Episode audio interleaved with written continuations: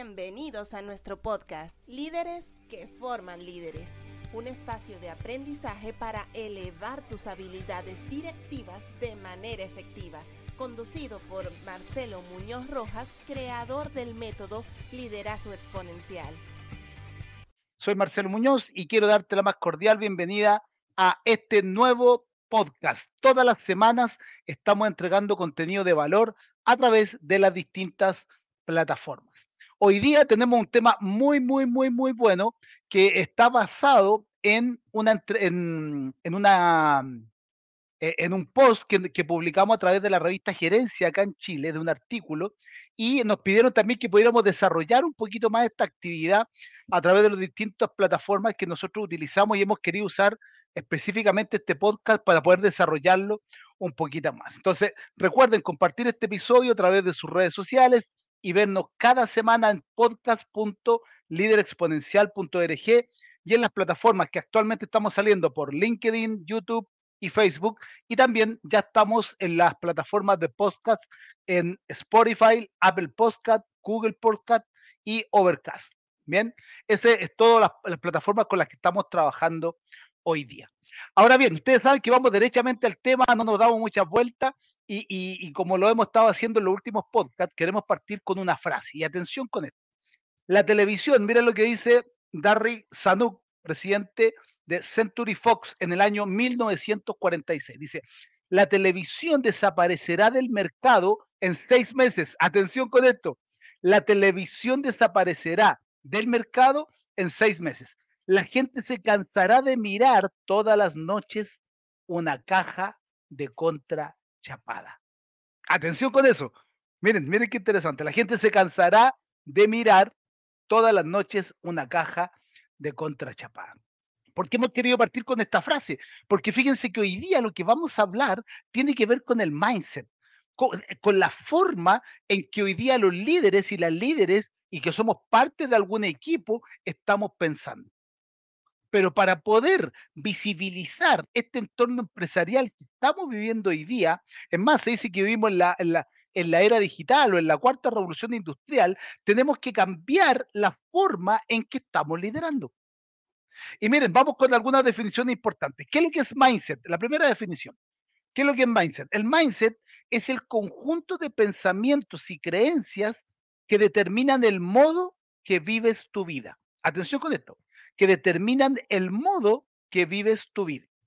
También se puede entender como un sistema operativo humano que influye en nuestras ideas y formas de actuar. Miren qué atención. Un sistema operativo que influye en nuestras ideas y formas de actuar. Si nos vamos al mundo del coaching, por ejemplo, ahí nosotros hablamos de las creencias, ¿ya? Y existen las creencias limitantes. Bien, entonces, miren qué interesante esto del mindset, porque habla de que un conjunto de pensamientos y creencias que determinan el modo en que vives tu vida. Entonces, este señor que postula en el 1946 que dice, oye, los televisores van a durar seis meses, ¿ya? Fíjense que hoy día, y, quise traer específicamente este ejemplo, porque hoy día hay muy poca gente que ve televisión, o, o canales abiertos, o cable, sino que ve mucho YouTube, ¿ya? Usted mismo que está viendo este, este podcast, que hoy día también lo puede ver en LinkedIn, que está saliendo actualmente por las plataformas de LinkedIn. LinkedIn Live hace un tiempo ya que tiene esto de que puedes ver también videos y videos que están en vivo a través de su plataforma. Desde mañana vamos a poder pasar también estos mismos podcasts a través de Instagram. Entonces, veamos cómo este cambio de mindset o estas cosas tecnológicas que están ocurriendo hoy día en nuestro día a día nos pueden llevar a pensar que esto no va a crecer, de que esto no va a tener el impacto que pudiésemos pensar. ¿Y qué es lo que pasa con eso? Y una de las características que hablamos del liderazgo exponencial es estar mirando constantemente qué es lo que está ocurriendo en las variables externas. Pero dice Marcelo, ¿y por qué tengo que mirar las variables externas si yo no las puedo controlar? Sí, pero puedo tomar acción el invitado que tenemos hoy día viene del mundo de la educación y lo trajimos específicamente por este tema de las características que tiene el líder exponencial de estar en constante aprendizaje. Entonces, fíjense que cómo este señor dijo que en seis meses se iban a acabar la televisión. Y vean que hoy día, actualmente, seguimos usando de la televisión, pero ahora el televisor propiamente tal es un dispositivo más de todo el ecosistema de dispositivos que tenemos hoy día conectados al Internet. Entonces ya definimos lo que es mindset. Ahora, ¿qué es lo que es el mindset digital? Miren, atención. El mindset digital es el poder de la reinvención y adaptación de las personas a la nueva era digital. Atención, reinvención y adaptación.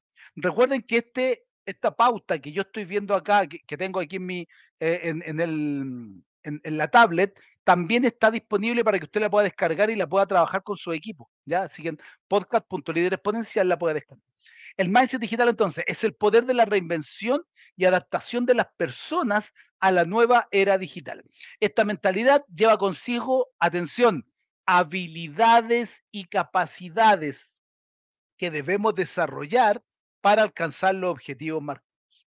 Según el señor Fischer, director del programa de innovación del MIT, una persona que tenga activo el mindset digital poseerá la capacidad de poder explorar todo lo que nos brinda la era digital y crear con esto valor e impulsar al mundo hacia lo que sigue. Atención, entonces por un lado tenemos el mindset, por otro lado tenemos el mindset digital. O sea, tenemos que estar ahí constantemente mirando, aprendiendo con tecnología a través de las plataformas. Cómo ha crecido, por ejemplo, herramientas como Platzi u otras que nos permiten aprender a distancia, cosa que en Latinoamérica antes no se usaba. Entonces, cosas como esa, todas estas reuniones que tenemos a través de Zoom, nosotros ya estamos trabajando, por ejemplo, en em, las salas de escape, que antes de la pandemia íbamos presencial con los equipos y hacíamos trabajo en equipo, liderazgo, comunicación, ya las podemos hacer en online. Entonces, fíjense cómo cambia la forma en que nosotros podemos desarrollar. Es que teníamos dos opciones, o quedarnos esperando que la pandemia pasara o innovar o cambiar nuestro mindset, o cambiar nuestra forma de pensar. Es más, nos pasó con muchos coaches, que, nosotros damos los entrenamientos de, coaching, que decían que, que no se podían hacer sesiones de coaching a través de Teams, a través de alguna plataforma de videoconferencia. Psicólogos también. Oye, no, que no se pueden hacer a través de videoconferencia. Hoy día vemos cómo hay plataformas completas que atienden, y no solo psicología, sino que otras herramientas o otras disciplinas que hoy día se están atendiendo a través de estas plataformas. Ahora bien, Marcelo, ya me queda un poco más claro esto de el mindset y, ahora, pero ¿cómo lo puedo aplicar? Y eso es lo que nosotros traemos hoy día, siete características que debemos reunir para tener este mindset digital. Recuerden que esto está inserto dentro del contexto de em, el artículo que nos tocó entregar para la revista Gerencia hace un par de semanas, así que también lo pueden ver si buscan en Google revista Gerencia, Marcelo Muñoz, van a encontrar también la publicación que hay ahí. Primero, y una de las características del liderazgo potencial también, tener una mentalidad de colaboración y cooperación. Miren, tener una mentalidad de colaboración y cooperación. nos, toca mucho con mi equipo ver en las organizaciones que hay bandos. Ahí está la gente mayor, acá están la gente más joven. Están separados. Y miren lo que postula la primera característica del mindset digital, colaboración y cooperación. Ustedes no saben cómo crecemos cuando hay gente mayor que tiene mucha experiencia en una organización y viene gente nueva, recién salida muchas veces de la universidad, con nuevas ideas, con nuevas formas de pensar. Cuando yo fusiono a una persona que ya está a tiempo con una persona más joven, crecen o nacen una cantidad de ideas increíbles. Yo tuve la suerte de, de, dirigir una universidad aquí en Chile y mi secretario académico era mucho más mayor que yo. Y fíjense que con él, entre los dos, aprendimos muchísimo y obviamente él tenía el expertise y yo tenía la parte más de innovación, de hacerlo distinto, y armamos un equipo espectacular. No nos pongamos en un bando, sino que aprendamos a colaborar, aprendamos a cooperar con el otro.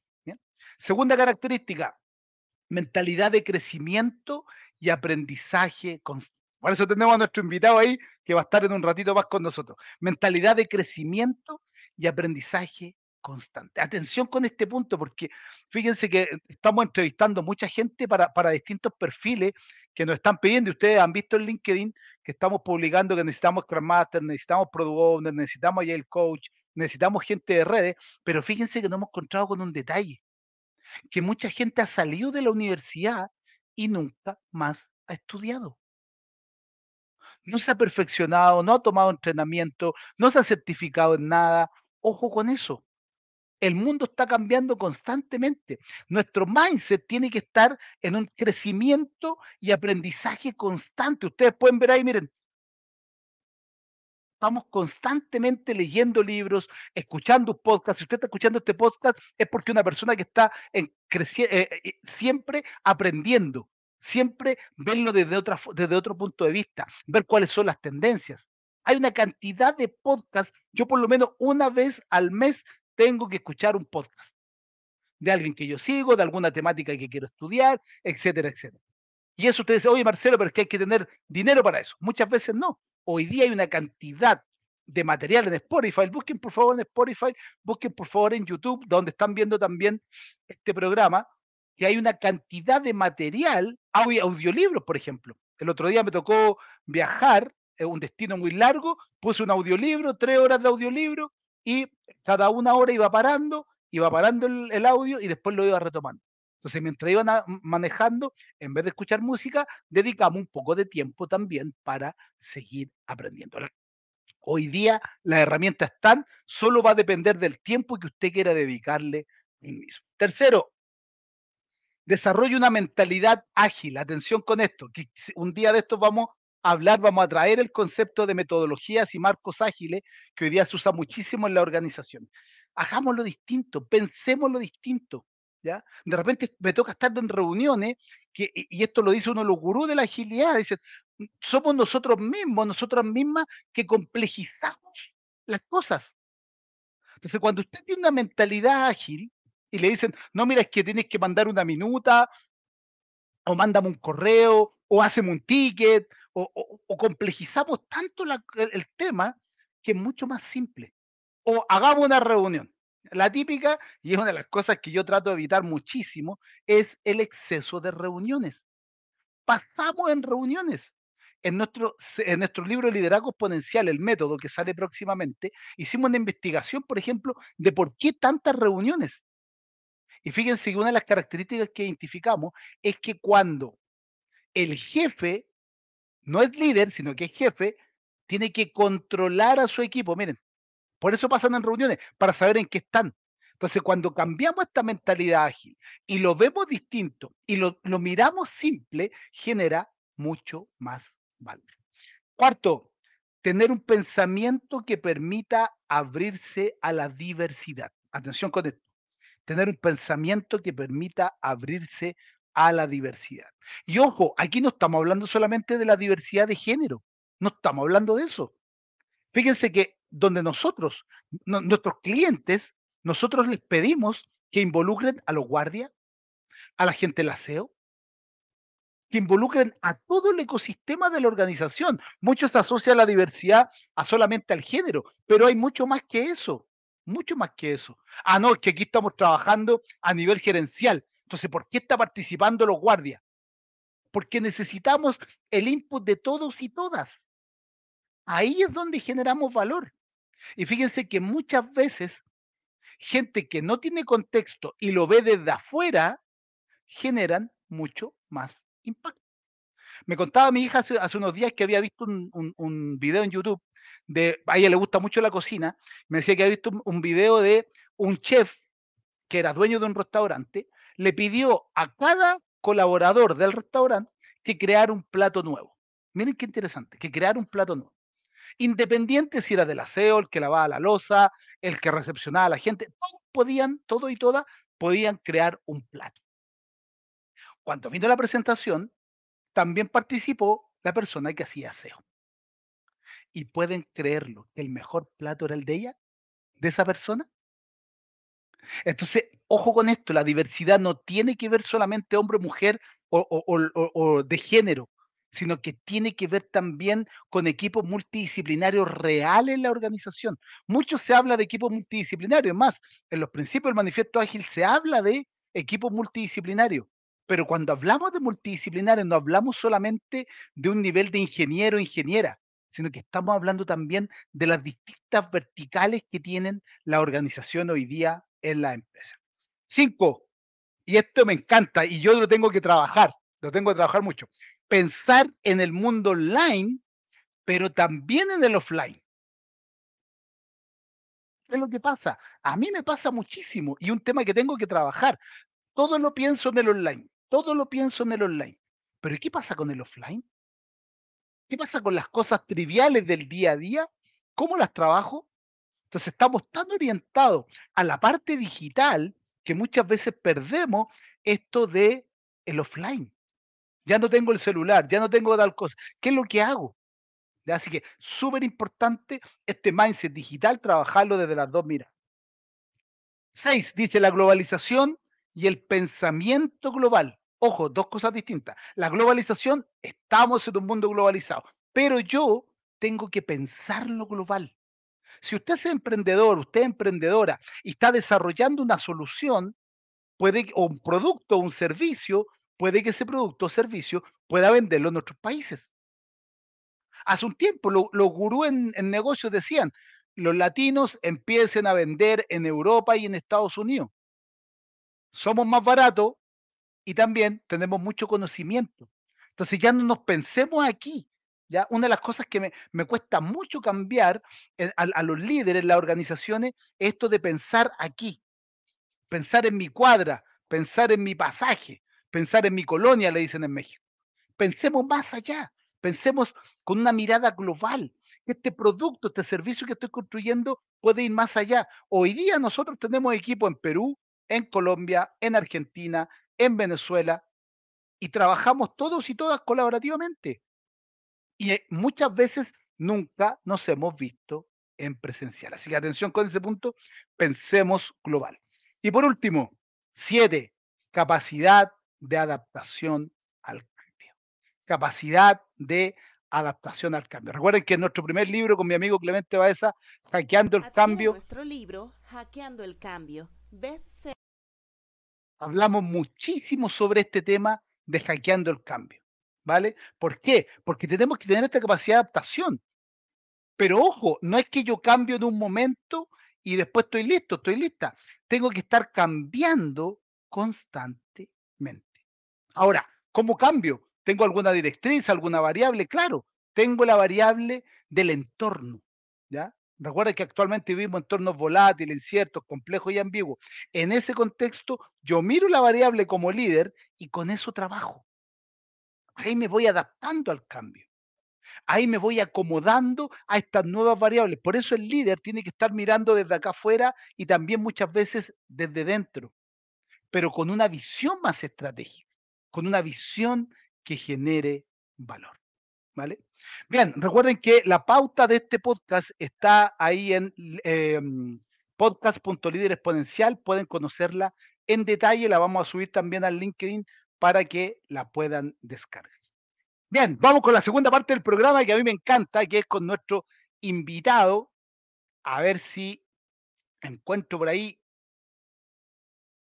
Y ahora con Ay. ustedes, nuestro invitado profesional, Todas las semanas, Líderes que forman líderes trae un invitado especial con mucha experiencia en sus respectivos campos. Prepárate que ya viene.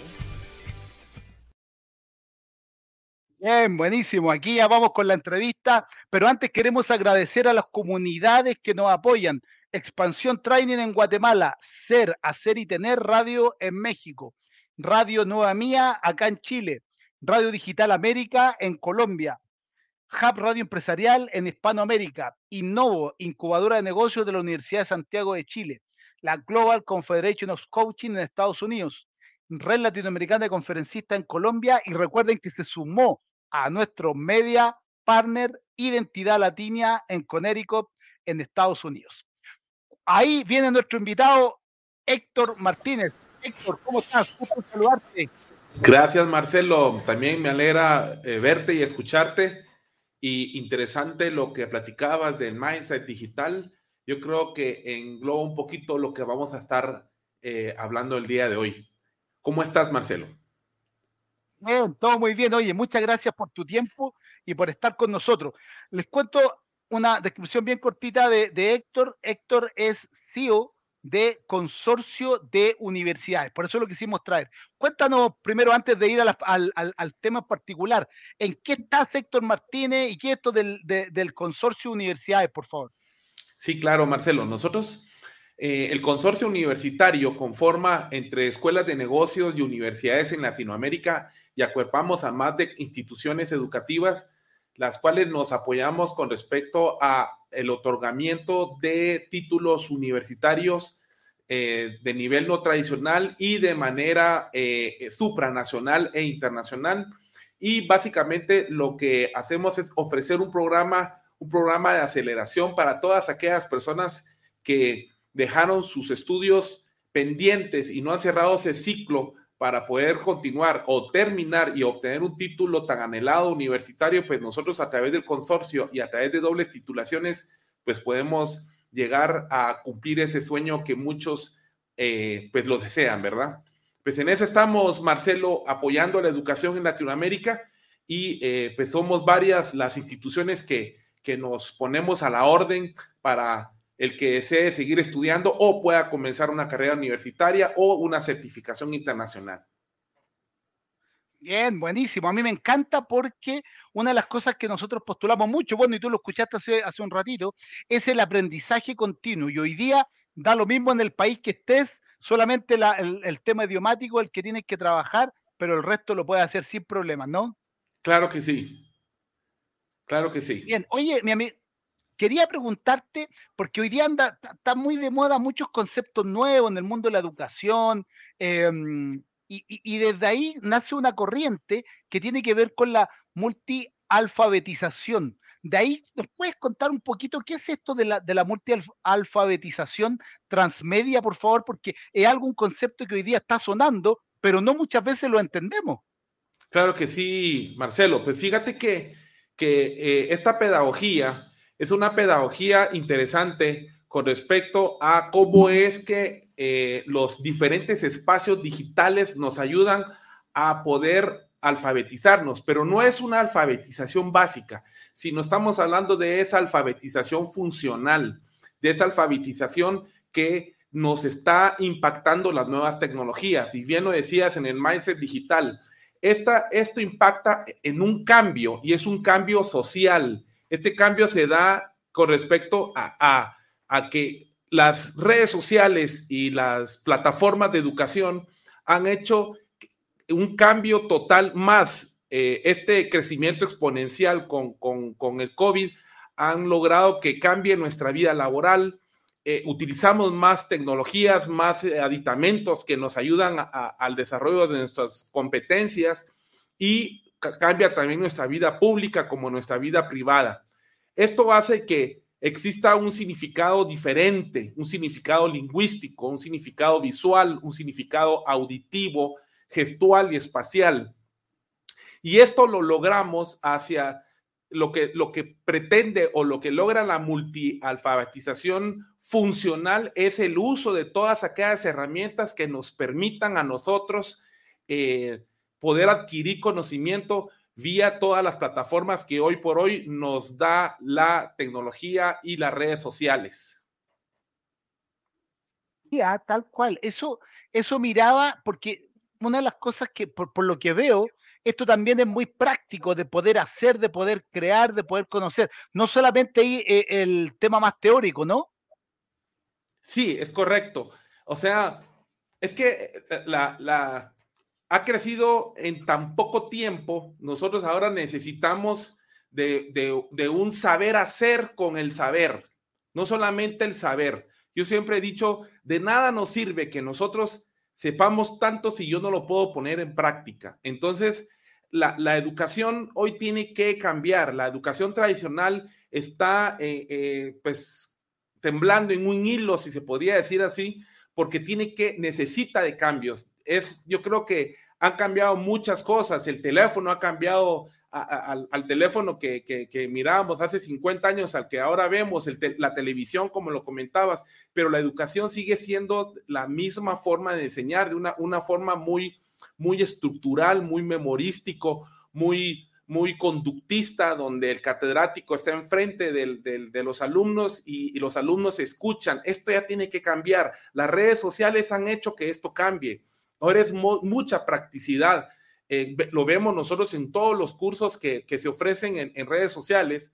Eh, pues es muy práctico. La gente tiene que empezar a tener ese tipo de conocimiento y ponerlo en ese momento hacia la practicidad en las competencias que se necesitan para poder desarrollar nuestras funciones de trabajo. Y para ello se necesitan de ciertas competencias, Marcelo. Eso te iba a preguntar, porque ha, hablado de competencias, pero cuéntanos un poquito, ¿cuáles son estas competencias? Eh, existen una, una, serie de competencias. Hay, hay, hay, un montón de competencias que, que involucran la, la, era, la, la, era educativa, pero voy a hablar de cuatro competencias importantes. Y estas competencias son, y las he listado de esta forma, las que están del lado derecho, que son la competencia de interpretación, la competencia de argumentación y la competencia de proposición. Esas son competencias blandas, como le llaman. O sea, eh, nosotros para poder entender un concepto o conocer un, manual o un vehículo o algo digital, nosotros tenemos de, manejar estas tres competencias educativas. Interpretar, tenemos que aprender a interpretar sonidos, tenemos que aprender a interpretar gestos, tenemos que aprender a interpretar la letra muerta, tenemos que aprender a interpretar eh, toda la información que nos está dando ahora el medio, no solamente de una manera eh, digital, sino como le decías, toda esa información que lo vemos offline, las, las, las vallas publicitarias, los rótulos, todo lo tenemos que, tenemos que tener esa habilidad blanda de la interpretación, porque esta es la base fundamental de una buena educación lectora. Si yo logro interpretar lo que me están dando, lo que, lo que, lo que estoy obteniendo, yo voy a poder llegar al segundo nivel de competencia, la competencia argumentativa, porque solo lograr la interpretación nos ayuda a tener argumentos para poder eh, manejar ya sea objeciones, si estamos hablando de las áreas de las ventas, o manejar eh, conceptos, poder argumentar del por qué, cómo lo uso, dónde lo uso y por qué es que lo uso. Y por último, llegar a tener nuestra última competencia blanda, que es la proposición o sea, entendiendo y sabiendo manejar la habilidad blanda de la interpretación, de la argumentación, vamos a poder proponer nuevas soluciones a, la problemática que nos podamos encontrar. Y por último, tener una buena competencia digital. Porque hoy por hoy, como bien lo decías cuando hablabas del mindset digital, si nosotros no tenemos esas habilidades duras, que es el uso de la tecnología, no podríamos entrar a la nueva era, que es la cuarta revolución, como bien nos estabas mencionando, Marcelo. Bien, mira, eh, calza mucho con lo que nosotros vemos en el día a día y, nos gusta esta, eh, el doble clic, porque muchas veces hablamos muy, muy amplio y aquí este, está el origen de dónde viene. Ahora, ¿cómo, hacemos? Porque yo veo que hay mucha gente todavía reacia al tema de tomar todo este tema digital. ¿cómo, ¿Cómo entienden ustedes o, cómo nos ayuda esta cultura digital a poder hacer lo que ustedes hacen? Bueno, realmente eh, eh, yo creo que hay que motivar a la gente que todavía no, no se ha subido a este, a este tren. En la cuarta era de la revolución nos indica que, que si nosotros no estamos con esa conciencia del uso de habilidades, de herramientas digitales, va a llegar un momento que nos vamos a quedar nosotros pues atrás de mucha gente que, nos va a estar rebasando, ¿verdad? Y para eso existe una narrativa y es la narrativa de la transmedia. Y esta narrativa pues básicamente es una técnica, es una técnica en la cual se desarrolla o se divide, eh, es como una historia, una historia que está siendo contada por capítulos. Y este, estos capítulos los vamos a poder encontrar hoy por hoy en las diferentes eh, aditamentos digitales o redes sociales, en los libros, en los podcasts, en los spots publicitarios, en las películas, en las redes sociales, etcétera. Entonces, nosotros nos tenemos que quitar de la mente esa, esa, eh, tal vez eh, franquicia multimedia que existía en los años 50, 60, donde la televisión, donde la radio, donde pues el teléfono a hoy, hoy por hoy, era, era, no era un conjunto del todo. Hoy, hoy lo vemos diferente. Hoy todo se, se junta y podemos tener en la palma de la mano una institución tanto educativa, ya sea de nivel primario, secundario o terciario o superior, para que nosotros podamos adquirir ese conocimiento. Y ahora, e, en base a lo que comentas, ¿cómo, estamos en Latinoamérica? Tú que eh, atiendes casi todo Latinoamérica, eh, ¿qué países están arraigando más este tema del digital? ¿O, cuáles son más reacios? ¿Cómo, ¿Cómo, lo ven ustedes? Mira, fíjate que, Norteamérica siempre, siempre nos, nos, nos lleva, nos lleva la adelantado muchos, muchas cosas, ¿no? Pero eh, en Sudamérica podemos decir que, uno de los países que más ha logrado montarse a, esta, a, esta, a este tren de la educación es Colombia. Colombia ha podido eh, eh, colocar esa franquicia de medios tradicionales y lograr que el todo sea más importante que, que el, estar estudiando de una manera separada. yo, yo diría que Centroamérica hablando de, los países del Triángulo Norte, Guatemala, El Salvador y Honduras, son unos países que ahorita, a raíz de la pandemia, ha logrado superar un poquito esa, esas desventajas que tenían con respecto a la educación y se han puesto como al, a ponerse al día para poder dar ese tipo de, enseñanza, aprendizaje de una manera más digital. Es, es, es, complicado porque eh, las universidades tradicionales, eh, por, a pesar de que ellos empezaban a enseñar este tipo de elementos, no estaban preparados para lo que pasó. Eh, muchas de las universidades tradicionales tuvieron que adaptarse hasta este momento eh, para poder dar ese tipo de educación de una manera no tradicional. Ah, yo creo que ahí es donde muchos de, de las organizaciones no estaban pensando en este mundo online, sino que era todo muy presencial y, tuvieron que cambiarse rápidamente y eso también afectó el contenido, la forma de entregar. Y, no sé cuál es la visión de ustedes. Hace un tiempo me tocó, yo doy clase en alguna universidad acá en Chile, escribir un artículo sobre eso internamente para la universidad, porque muchas veces los profesores toman la misma presentación que usaban en el presencial y ahora la exponen, compartir pantalla en un Teams, en un Zoom, y yo creo que hay algo más, ¿no? ¿Qué, opinas tú ahí, Héctor? Sí, fíjate que eh, no es lo mismo, o sea, eh, dar la educación de una manera eh, conductista, donde el catedrático, el profesor tiene todo el conocimiento y a través del conducto sustancia, que es el verbo, y hablemos aquí de emisor, receptor y el mensaje, pues eso era bueno en la época, eh, de, pues, nació desde la, de la era industrial, pero bien lo decías, estamos en una cuarta revolución y debemos de pensar diferente. Hoy por hoy damos mucho, mucha información, mucho, mucho conocimiento que no es práctico. Entonces las mallas curriculares muchas veces están ya retrógradas. Nosotros lo que hemos logrado en el consorcio y muchas de las universidades que también son, que tenían y que siguen dando educación de una forma tradicional, han tenido que cambiar ese, ese paradigma de, de, que no se puede dar de diferente forma. Esto se ve porque hoy por hoy las organizaciones no están midiendo cuánto sabes, sino están midiendo cuánto haces y más cuánto sabes hacer con lo que sabes. Y entonces la integración hoy de las, de las unidades curriculares por carrera se están integrando hacia atrás. Estamos haciendo evaluaciones de competencias educativas y evaluaciones de competencias laborales en función de lo que necesitan las organizaciones. Y entonces medimos las competencias laborales que se necesitan en los puestos definidos de trabajo y ya se ha demostrado que, pues, las competencias laborales ya se pueden ir eh, circulando en 120 competencias.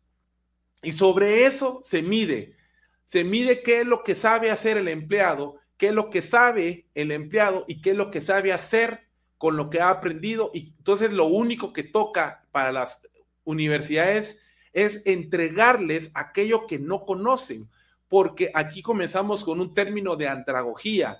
No es lo mismo eh, darles clases a los jóvenes o a los niños que comienzan, que sí es válido que sean muy conductistas, porque hay que cambiar la conducta del alumno, más es diferente para aquellos que somos adultos, que ya tenemos una experiencia laboral, que tenemos una experiencia de vida, una experiencia familiar, y nos ha dado esa vida, ese, ese conjunto de experiencia nos, da, nos ha dado ya un nivel cognitivo que nos, que nos ayuda a que seamos más ágiles, que seamos más eficientes y más eficaces en, cada puesto de trabajo. Entonces, la integración hacia atrás es importante.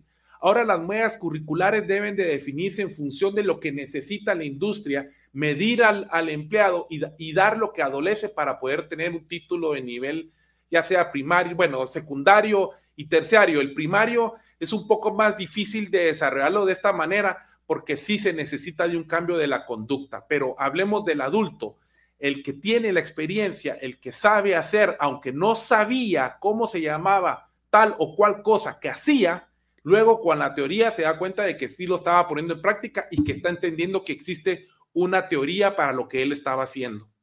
Hay que integrar hacia atrás, Marcelo. Totalmente. Yo ahí puse una frase que uso mucho cuando me toca entrevistar gente. Yo digo, eh, no me digas qué títulos tienes, dime qué has hecho con ellos. Porque el título, claro, si uno es muy memorión, va a poder aprender, aprender, aprender, aprender, estudiar, pero ¿qué has hecho con ellos? ¿Qué proyecto has llevado? ¿Qué has implementado? Y, me gusta mucho esta visión, porque en el fondo, hoy día te encuentras en el, en el mercado con gente que tiene muchos títulos o muchas certificaciones, pero nunca ha ejercido. Entonces, el trabajar en este win-win de, oye, tengo el perfeccionamiento, pero también lo he hecho y, yo concuerdo contigo, hoy día las empresas están buscando gente, acá en Chile decimos, que haya hecho la pega, que haya hecho la chamba, que, que haya hecho el trabajo. Entonces, oye, muestran unos currículum que te muere. Pero cuando vas al doble clic y, dices, oye, pero ¿en qué, ¿en qué trabajo hiciste esto? No, es que no lo he aplicado.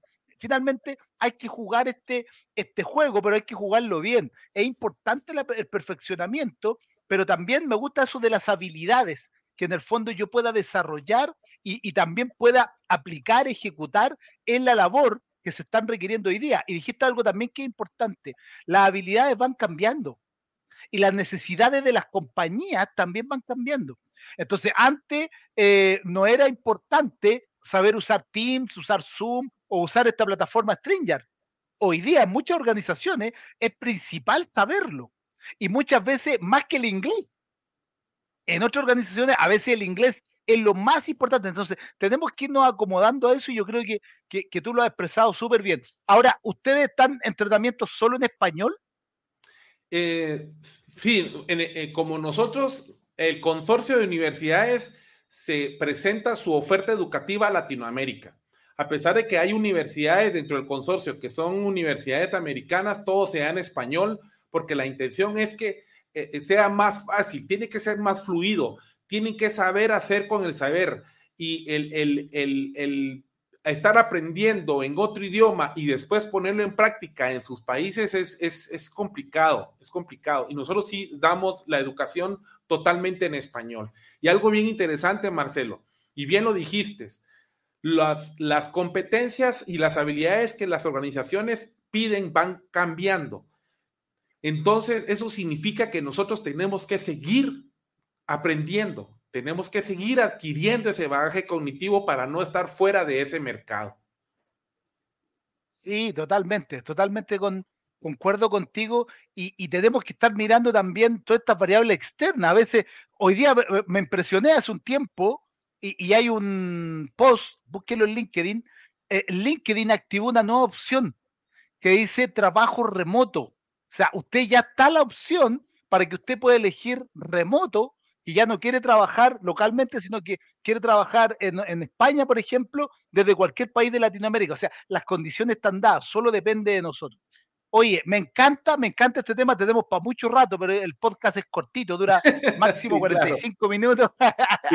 Por favor, ¿dónde te pueden ubicar? Tus redes sociales, lo que quieras transmitir en estos minutitos. Claro que sí. Eh, pues nos pueden, eh, hay una página que se llama www.proandragógica.org, que es una organización no civil que realmente colabora y ayuda a aquellas personas que no han terminado sus estudios universitarios para que puedan hacerlo.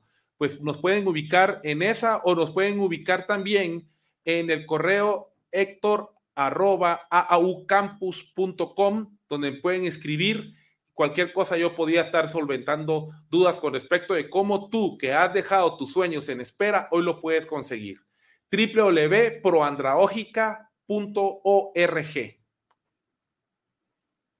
www.proandraógica.org mi amigo, oye, te agradezco tu tiempo, tu buena disposición y ya seguiremos conversando en otros podcasts por ahí de algunos otros temas interesantes, ¿vale? Claro que sí, Marcelo. Yo te agradezco mucho la oportunidad y estamos a la orden para lo que quieras. muchas gracias. Que tengan buenas tardes. Chao, te cuidas. Bien. Bien, y a ustedes agradecerle por estar nuevamente con nosotros en nuestros podcast Líderes que forman líderes. Cuéntenos, por favor, ahí abajo en los comentarios qué les pareció el podcast de hoy. Traigan, por favor, temáticas que necesiten que vamos trabajando.